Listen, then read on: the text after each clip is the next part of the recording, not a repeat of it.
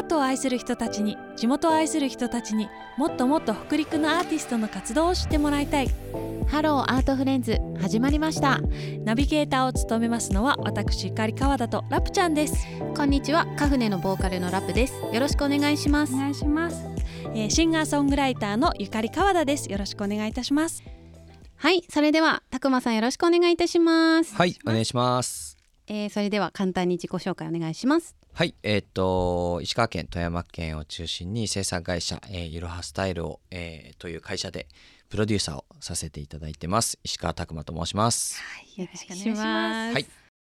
FM の会はいに引き続き、まあ制作のことやあの普段どんな生活をされているかなどを深掘りしていきたいと思うんですけれども、うん。はい、えー、たくまさん映像制作から、えー音楽制作デザイン、企画までマルチにいろいろこなされてるんですけれどもはい、あの最初は一番最初にこうどのジャンルから始められましたか、あーこれ一番最初にこう、うん。いつ頃とか覚えてないんですけど、はい。もともと自分が14ぐらいの頃にバンドをやってて、えー。で二十歳ぐらいから、えーボーカルユニットみたいなボーカルデュオみたいなものをやって、うん多分そこから3年後ぐらいにあ自分でいろんな曲とか映像を自分のグループのうん。曲とか映像を作りたいなとかジャケット写真とかも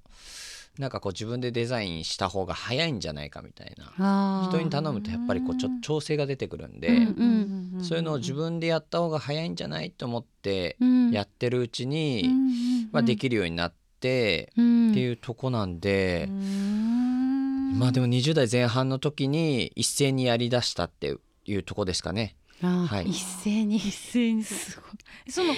14歳でバンド、はいはい。14ってことは中学生ぐらいですかね。そうですね。それは、うん。えっとどう何の楽器とか歌とかどんなバンドだったんですか？それはギターで、はい。うん。えーっと多分一番最初にやり始めたのは、は兄が結構グレーとか、うんうんうん。ナルカンシエルを好うん。きではい。バンドやってて、はいはい。お兄さんもバンドやってたそうですね兄はベースをやってて、で俺ベースっていうのをやり始めたから、うんうんうん。お前にはギターっていうものがあるからやるかみたいなんで そうですね。ああなんかわかんないけどっていうのでうんやり始めましたね。お兄さんはおいくつ上ですか？兄はそう僕の3つ上なんで、はい、いつ上なんですね。じゃあ高校生ぐらいだったりするんですね。ね。なるほどなるほうんうんうんど。お兄ちゃんの影響受けるよね兄弟いると。ラプちゃんもうんそう私兄二人いるんですけど、やっぱり私も兄が、はいはいはい。あの音楽やってたので、うん。まあその影響を多分に受けて今があるっていうとこがあるのであうん、お兄ちゃんの影響を受けるものです。そうね受けるものですか。うん、でも音楽が最初だったっていうのがね、ね。え。そうですね、はい。なんか勝手にシンパシー感じますけども、うん。私たちとしては。いやいやいや、はいはいまあ声がなんか私たち初めてお会いして、うん声を聞いた時、うん第一声からめっちゃいい声っていう。いやいやいやいや。ね、そこに食いついてたぐらいなので、うんうんうんやはり音楽をされていたといそう。う。はい、うん。えじゃあそのバンドでギターを弾いて、はい、途中歌も歌はえっでとバンドは2個ぐらいやったのかなその何年間で。で、まあ、後半の方のバンドははい自分も歌ってましたね。3ピースかなんかだったと思うんですけおどかっこよさスリーピーススいいね。はい、カフタイトでかっこいいよね。はいはいはいはい。うんうん。そっか。ああ、それでえっと二十歳でボーカルユニットそうですね。そっからポップスいわゆる j p o p の音楽みたいなものに惹かれてうんまあ、オーディションとかも受けたりとかうん。してましたね。自分でまあ活動もしてましたけど。それって曲は自分で作るんですか？それとも誰かコンポーザーみたいな人えっがいて、と半々でしたね。自分で曲作りながらうん頼んでたりもしてたんですけど、やっぱなんかこう納得できないとか、うん。なんか全然自分の思った感じと違うなってなったんで、うん割合ははどんどん自分で作る方に、ああ自分で作れちゃうすごさ。すごい。なんかそこ 行動力が半端じゃないよね。確かに。確かうにん。そうです。それがすごい。なんかやりきっちゃうやりきれちゃうバイタリティもすごいし、うんうんうんうんうんね。そんななんか、はい。あの歴史があって、うんうん。今のたくまさんがあるということですけれども、うんはいうん。うんそうですね、うん。たくまさんその14歳より前の時期、はいはいはい。子供の頃ってなんかどんなこと考えてる少年でしたか？なんか夢とかありましたか？あー聞きたいね。は、うん。でもなんかはい。小学校の頃は漫画家って言ってたのを覚えてるんですけど、へーで漫画家になりたいって言って言ってたか、うん。なんか兄がそれこそ漫画家になるとかって言ってて、ななんかそれ聞いて真似してただけなんじゃないかなみたいなもうんうん。ありますね。そんなパッションはそこにはなかったけど。多分なんか 基本的にも今もそうなんですけど、うんうんうんうんあんまり自分のしたい自分の思考が出ないんで、ご飯とかもなんか何食べたいって言われても、うん。まあ、あんまりこう人 人が人のがですねそうですね彼女とかできてもなんかどこ行きたいって言われたらちょっと困っちゃうみたいな、あえでもなんか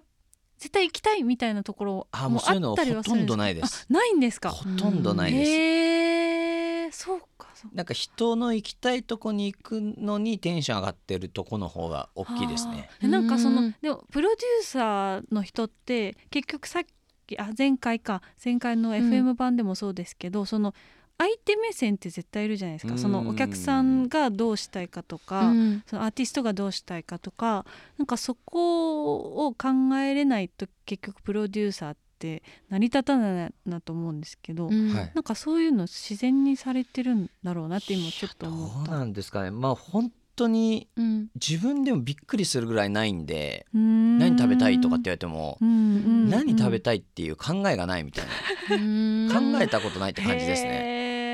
ね。面白い。えでもさすごいええなんか楽しまれてるように、うんお仕事に関してもいろんなことを楽しまれてるように感じるから、なんかこう与えられたものをはい。楽しむっていう能力がすごい強いのかもしれないですね。そうですね。あんまりうんだから自分でどうこうというよりは、んそっちの方がまうんあ多いですよね。うん。でも私もねなんか行きたいとかっていうのがもともとなくないタイプそなでうんですか。そうそうそう基本的に全全然ないんだけど一回すっごいディズニー好きな友達と一緒にうん。ディズニーに行って、でその子が朝から晩まで何時に何乗ってとかっていうのを プロデュースしてくれおーガチてガチに決めたんです。ねすっごいきつかったの。足棒になるぐらい歩いて 一回も座らないし。でもめちゃくちゃ楽しかったんだよねその企画に乗ってみたらだからなんかディズニーってすごい疲れるものだとかなんかあの自分で行ったらダラダラと有名ななんかアアトラクションだけ乗ってさ、なんかカフェでダラダラしそうなところをなんかその子のなんかプロデュースしてくれた、うん。あの企画に乗ってみたらめちゃくちゃ楽しくて、もうやりきった感半端なくて帰る時 その子もすごいでそうすけどね。そうでも なんか私も割とその誰かの企画に乗るの結構好きで、そう自分になかったものがなんか新しい発見とかないですか、うんうんうんうん。なんか人の提案に乗ると。そっかそっか。そあーなるほどね。うねと思ってなんか何の話をしとんやっていう感じなんですけど。でもさらりと漫画家になりたかったかもしれない。まあかもしれない時期があって、今思うとやっぱりそういういわゆる絵を描くとか、ねえ。何か作るのの方がうん。やっぱ好きだったんだろうなっていう、よねまあ、うん絵描くのは好きだったんで、うん。うん。あ絵も描かれるんですか普段。漫画まああの描いてましたね。ちっちゃい頃に。今まあなんか描くことはそんなないですけど、うん。ちっちゃい頃とかもやっぱ絵描いたり美術は好きでしたね。あうーん。そうなんですね。でも今のお仕事であのウェブデザインとかもされてそうでするからね。うんうん。うん。絵コンテとかも描きますか？コンテは最近もう、うん。あのパソコンで作ることが多いんそっでかそっか。あー。割と。なるほど。なんです画像けど。画像コンテそうですね。写真コンテみたい今は全然だからペンみたいなの持たないかもしれないですうねん。確かに。ねまあそんないろんなことができるねたくまさんですけれども、はい。はい今のお仕事を始めるきっかけになったのは何かありますか、なうん。きっかけっていうきっかけというよりも、うん。まあ本当に自分の趣味みたいなものがうん。仕事になってったっていう感じなので、うん。まあ、最初の方はあの自分がやっぱり動画を作れるようになったこととかが、あの単純にもう趣味みたいなもんだったんで、うんうんなんか記録に残したい例えば会社のイベントがあったりしたら、うんうん。こっそり撮って編集してプレゼントしてあげてとかう、ん。うんうんなんかこう例えばツーリングやられてるような方がいて、はい。そこにたまたま自分がいたから、はい。カメラ回して、プレゼントしたら、まあ、それで「あなんかこんな素敵なんだったら1万円あげるよ」とかって言ってそうですね。それがなんかどんどんどんどん増えてって、まあ、口コミとかで「えこんなもらっていいんですか?」みたいな金額をいただいたりするようになってでも今もだからその延長線上で来てるんでなんかちょっとあいつからこんな要はそのあの税金のこととか考えないといけないあいつからだったかなみたいな感覚というか。えー、なんか一番いいよね、ね、それね。いやでも本当に気づいたらこんな感じになってたなっていうイメージですね、でもなんかさその人のために、うん、あのしていたことがその延長で今お仕事になったっていう話で、まあ、伺ってるんですけれども、うんうん、なんかだからこう全てのお仕事のクオリティが高いのかなって、うん、なんかこうお仕事が最初に最初からお仕事で始まってるとその金額に対してのものっていう感じになってくるのが、なんか拓磨さんの場合なんかしてあげようっていうプレゼントしようっていう自分が今できるマックスで喜んでもらえるものを作りたいなって思ったものに対して対価が来てっていうのが始まりだから、だからそれでどんどんどんどん技術が向上してったのかなって今聞いてて。そうですね、うん、もう本当に最初の方とかまあ今はそれこそやっぱり仕事になってるんで、うん、それなりにやっぱり考えていかなきゃいけない部分はあるんですけど最初の方は、うん、まあ、とにかく相手が喜ぶ姿をっていう、うん。もうそこが大きいですね。まあなんかどうだっていう部分もあったと思うんですよ自分の動画とか見てうわめっちゃ本格的とかまあ、当時は CM を作ってなかったんで、うん、CM 見たいって言われることに喜んだりとか、うんうんそうですね。なんで出発点なんだね相手がこう自然に、あの依頼料とかをくださることがすごく嬉しかったですね、その自分の作品に対してのこう対価が来るっていうことが。すごい素敵な始まり方だ。いいね、うん、なんかこうあれそうなんか事業成功する人とかってそういう人多い気がしてきました、うん、あのなんか人のためにスタートした方が、うん、そのアーティストといってもちょっと違うっちゃ違うんですけど、うんうんうん、なんかそう仕事としてとか事業としてっていうのはそっちの方がなんか結構基本なのかなってなんかちょっと最近思ったりして、まあでも押し売りではなかった気はしたんで、そのいわゆる求められてるものを、うん、まあこう提供しできてたのかなって部分があったんで、まあ、成功してるか成功してないか別として、必要ないものを与えてはなかったんだなっていう感じはありますね。ね、うん、すごいな。もう5年目になるんで、そうですね。なんで。うん、求められ続けるものなんだなっていう。本当ですよね。すごいですね、5年続くそうですね。そうですよね。いや本当になんで。あのクオリティだもん。そ、うん、あそこですよね。そこだよ。あ結局そうそうなんかそうプレゼントしても、うん、それが残念なものだったら、うん、お仕事にはならないし、うん、そこにちゃんとしたクオリティとか、あの人の予想をいくみたいな、あ予想の以上のことをいくみたいなとこがあるからですね、あ、そうだね。そこがない。あとなんか喜んでもらえるものもなんか察知できるのかもね、うん、なんかこの人だったらこういうのきっと喜んでくれるだろうなとかっていう、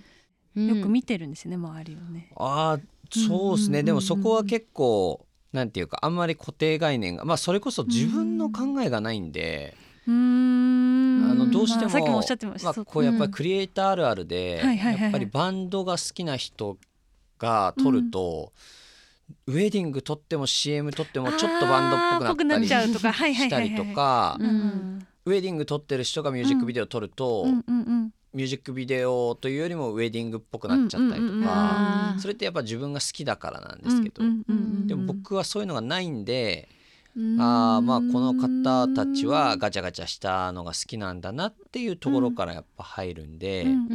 そそれしか考えてないというか正直。自分で見てかっこいいとかっていうよりは、まあ、おそらくこの業界でこういうのが求められてる気がするなとか。それはなんか自分の性格がなんか合ってるかもしれないですね。うんうん、本当ですなんかちょっと石川拓磨さんという人が少し分かってきたような気が気がする。ね、教えて、うん、教えてほしいですね 逆に。自分でも全然分かんないんで。なんかこうあのこの間も前回前におっしゃってましたけど、なんか結構見た目とか風貌とかお仕事のやってることで勘違いされやすいっていうのを、おっしゃってたので なんかなねそれ今いろいろお話を聞いてこう紐解いているなという感じがしますけど、はい、ちなみに、えっと、お仕事をしている上でなんかこれはこだわってこのものとか道具にこだわってるとかなんかそういうものってありますか、うんうん、ものに関してはもう自分本当にミニマリストなんで、うん、まあ、はい、あまり増やさずとか、まあ、極力あの道具とかそういうものを持たないっていうのが、まあ、そこがある意味こだわりといったらかっこいい言い方になっちゃいますけど、まあ、スマホだけで完結できたりとか。そうですね。じゃあ逆にこのスマホがこだわりの確かに道具と言えるぐらい。ね、まあどっちかというとやっぱディレクター業務が多いんで、道具物にこだわりを持ってるというよりは、うん、多分自分めちゃくちゃ LINE 返すの早い方で。まあちょっと多分お二人の LINE には 若干タイムラグがあったんですけど 割と既読パッとつけてポンと返しちゃうのが多いんで、大事。すごい大事ですね、うん、なんかそこが、あのこだわりというか、まあ、あとあんまりこう時間の概念がなかったりとか、時間の概念？要はその割と夜でもこう返せたりとか、うん、なんかこうどっちかというとこうメンタルの部分で大事にしてるものとか、うん、ものとかそんなないですね。あと身だしなみとか、そういうのはありますけど、うん、だ職人っていう感じじゃないかもしれないですね。うんうん、また違うんですね、うんうん、カメラの方とかやっぱこのレンズがとかねありますよね。はいはいはい。質感にこだわるそうですね。マイクとか、全く昔からそういうのないんで機材とかも。めっちゃこだわってそうなんだけどね。バンドでやってた頃も、ね、もう、アンプに直つなぎとクリーンと歪みだけとか、うん、もうそんなでそんなんで成り立つんじゃないみたいな感じでしたね。まあ言ってしまったらねそこのアンプ選びとか音質選びももうその人が、まあ、そうしたいからやるって。実際に結果がどうあれ本人がそれがいいと思うかどうかみたいなのが結構やっぱ大事だったりするんで、本人自身がそれですっきりしてるっていうのであればそれがまあ一番からみたいな。ね、今、僕カメラとかって持ってないんですよ正直実は。え？カメラマンがまあ最近は来てるのもあったりとかまあ、昔は思ってたんですけど、今は全然なくて、本当にこれでよくパソあのやってるねってぐらいに持ってなくて、まあ、昔からよくこれでバンドやってるねみたいな、もうこうちっちゃいバッグだけでこうあとギターとみたいな。で昔からライブハウスに貸してくださいって感じなんで、結構なんか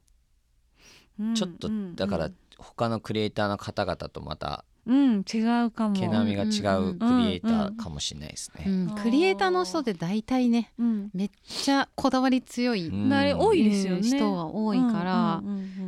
ね今もうスマホで大体お仕事完結してるっていう。ねすごい、うん、でもなんかその夜とかでもお返事、うん、LINE のお返事とかできるっていう、はい、あのお話だったんですけどもしかしたらそのお仕事をお仕事とあんまり思ってないというか、うん、なんかオンオフがあんまりないってことなんですかね。そうまあ、今は特に従業員が数名いるだけなんで、まあ、ほぼほぼフリーランスみたいな形の業態を取れてるから、余計だと思うんですけど、まあ仕事とプライベートの境目は全然ないですね。うん。なんかそんな感じがする。なんか仕事めっちゃ楽しそうだもん話聞いてたら。まあそうですね、あんまり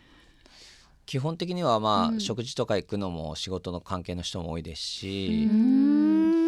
まあ、あの納期どうなったとかっていうのは、うんうん、まあプライベートな LINE 返してるような感覚ですね。へえ、ん、なんかクライアントとの距離近そうですね。ああでも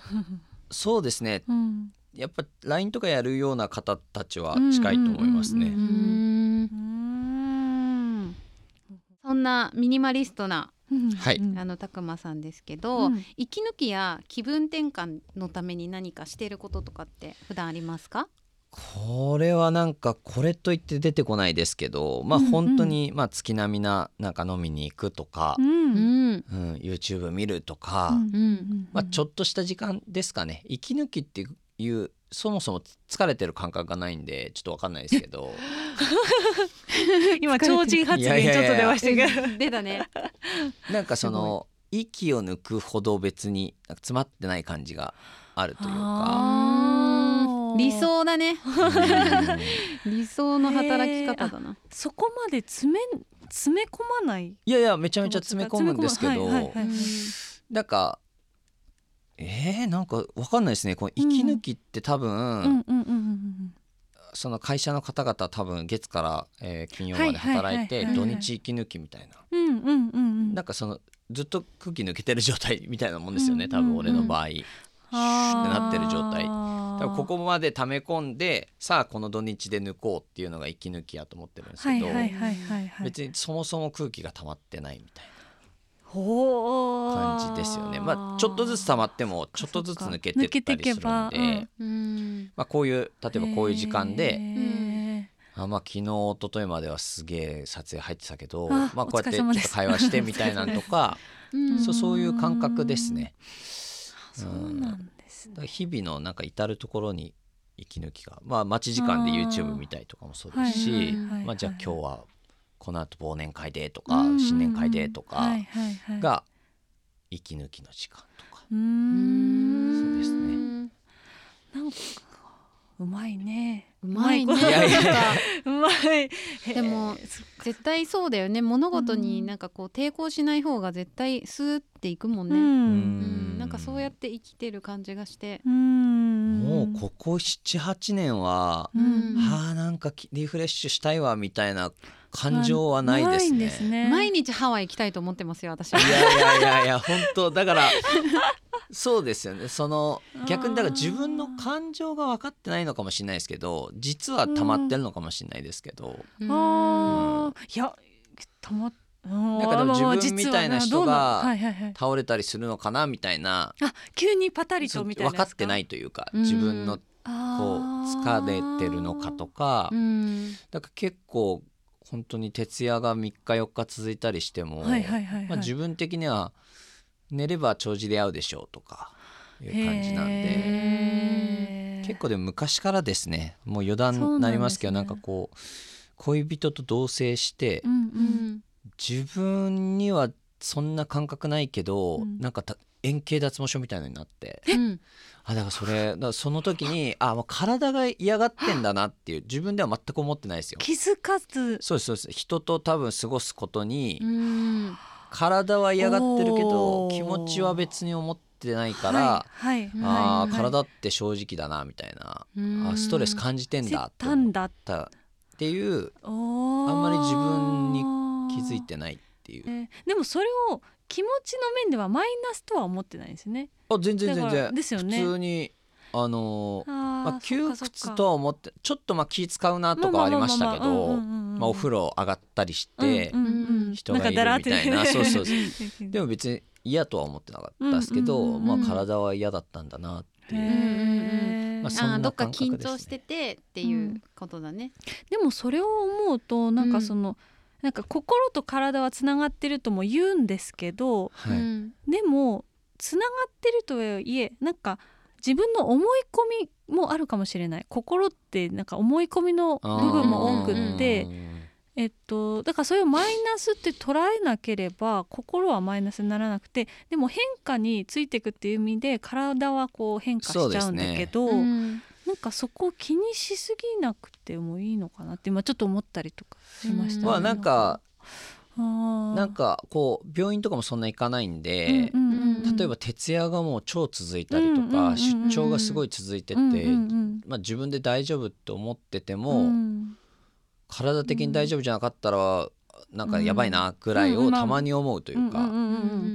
ね、そそれこそさっきおっしゃったように急にパタリって倒れたりして周りがどっちかというと心配しますよね。この5時ぐらい前飲んで9時から仕事大丈夫みたいな。全然全然みたいな感じですね。すごいな、はい。なんてこ いろんな話なんかこうクリエイターみたいな話ができてなくてすごい申し訳ないですけど。全然全然いいす。ごい興味深いです。逆にね、逆にすごい興味深い。興味深いです。じゃあえっとあのポッドキャストの前編最後の質問になるんですが、はい、えっとこう今いろんなマルチで活躍されていますけど、うんうんはい、そういうジャンルとかは関係なく何かしら影響をもらう刺激を受ける、えー、物事だったり、はい、アーティストだったりってどどんなものがありますか？これは、うん、えっとなんか一個っていうことはないんですけど、うんうんうん、まあその年とか、はい、まあ僕本当ブームの人間なんで、はいはいはいはいはい、なんかこうその時々で刺激をもらってる、うん、例えば EXILE さんが出てきた時は、うん、なんてすごいエンターテインメントなんだって感動して、うん、しばらくやっぱそれに影響を受けていろんなことをやったりとか、まあ、今で言うとキングヌーさんとか、えー、夜遊びさんが出てきて、あすごいなと思って、まあ、それに影響を受けてこういろんな仕事にどう取り組むかとか考えたりとか、もう本当に移り変わりでいろんなものにジャンル関係なくアイドル、うん、とか軒坂が出てきたあの軒坂すごいなってなったりとか刺激は常にもらってるかもしれないですね。なんかやっぱりそのブームで巻き起こってる世の中でもたくさんの人が見てるもの見られてるものってやっぱその時にしか出せない力強さとか、まあ、その情勢に合ったものだったりとか、やっぱ強いですよね。うん。うん受ける影響もやっぱ強いと思う。なんかさ、うん、あの自分の好きなものってある程度こう大人になってくると固まってくるんだけど、うんね。うん、なんか拓磨さんの話聞いてると、もういろんなジャンルからいろんな刺激をもらって、でなんかなんて言うんだろうな共感力が高いというか、いろんなものに対して、だからなんかプロデューサーとかディレクションとかすごい上手なんだろうなっていう、クライクライアントさんとなんなんか打ち合わせとかをしてても、うん、その共感力がないと、うん、この人が何言おうとしてるのかとか、うん、あこの人が今何求めてるのかっていうのってわからないじゃん。そうですねだからなんかそういうのがなんかまあ意識してらっしゃらないかもしれないけど、常人離れしてる。でもなんか単純にミーハーな、だなって思うんで、僕なんかあんまり通な洋楽とか、うん、えー、通な音楽って自分でいいと思う得なくて、多分これ本当に恥ずかしい話、音楽ずっとやってるんですけど、いやあのグルーヴがみたいな、ああいうのに全く共感はできなくて、多分無意識にいいと思ってるとは思うんですけど、基本的にはもう本当一般のユーザーと同じ耳というか、メロディーがいいんだろうなとか、なんかそういう感じなんで、まあ、映像とかもやっぱ分かりやすく受けてるものに自分もいいって感じるんで、うなんかあすごい自分ミーハーだなっていう一般の方々、うん、一般の方々っていうか、大衆の方々と同じ目線とか耳、うん、それが大事なんですよね,、本当に。それがモテるかモテないかっていうところですよね、そこがちゃんと感覚があるから。でなんか固定概念は全くなくて、まあ、バンドやってた頃は EXILE さんが出てきた時周りのバンドマンって結構うん、なんかまずそもそもカラオケじゃないみたいな感じで言ってる方もいていや自分的にはいやかっこよくないみたいなメロディーもいいし新しいよとかって言ってて、まあ、理解されなくてああっていう時期とかだったりとかまあ、アイドルも全然。なんかやっぱりああいうアイドル AKB さん出てきた時も、慣れてない方々結構ここすごいサブカルっぽい目線で評価されてる方もいたんですけど、自分はいやすごいなみたいな、可愛いしっていう感じですね。だあんまりそこの何て言うんですかね。なんか自分のいいと思ったものに対しての偏見みたいなものはないかもしれないですね。かそれがやっぱプロデューサーになる人だね。ですかね、うん、そんなそそうですね。なんか本当に変なバイアスがかかってないなっていうのを今もう本当にね FM の回そしてポッドキャスト全編を通して、はい、なんかそんなことを痛感した我々です。はい、い。やもう本当に面白なんかもうお話ししてて楽しすぎていやいやあとすごく勉強になる。そう勉強になる。なんか聞きたい質問がどんどんどんどん追加で出てきちゃうぐらいの感じなんですけれども。えっと、また、はい、続きを後編でもお届けしますので、はい、皆様ぜひお楽しみに、では本日のゲストは、えー、いろはスタイル代表でプロデューサーの石川拓磨さんでした。ありがとうございました。ありがとうございました。ありがとうございました